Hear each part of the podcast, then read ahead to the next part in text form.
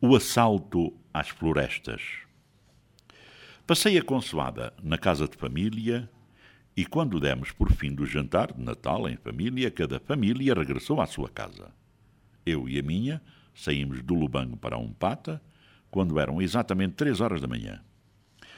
Ao subir a serra da Boca da Umpata, tenho que ultrapassar quatro caminhões carregados com toros de madeira daquela boa, Girasonde, Murilaonde e outras de grande qualidade. Caminhões carregados com destino a Moçambiques, naturalmente para carregar em algum navio com destino desconhecido. Eu, pelo menos, desconheço. Portanto, assistimos a um assalto desenfreado às nossas florestas. Madeiras de alta qualidade, pois eles até sabem o que tem qualidade e lhes interessa.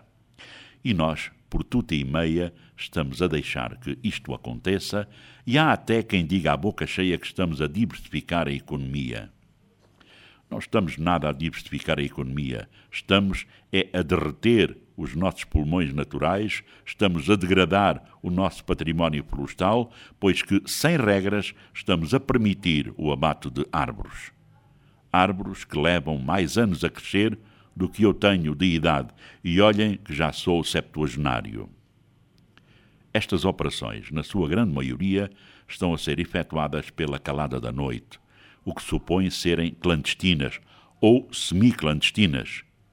Mas julgo que falta fiscalização séria nas nossas florestas, porque não se abatem centenas de árvores de grande porte e nem se carregam dezenas de caminhões, como esses, e com esses toros de madeira sem que ninguém veja. Não acredito, porque se acreditarmos nisso, então estamos mal em matéria de vigilância.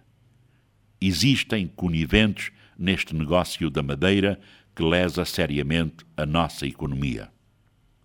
Essa madeira deve ser trabalhada, manufaturada no país e depois sim exportada. Aqui sim ela poderá render e contribuir para a diversificação da nossa economia.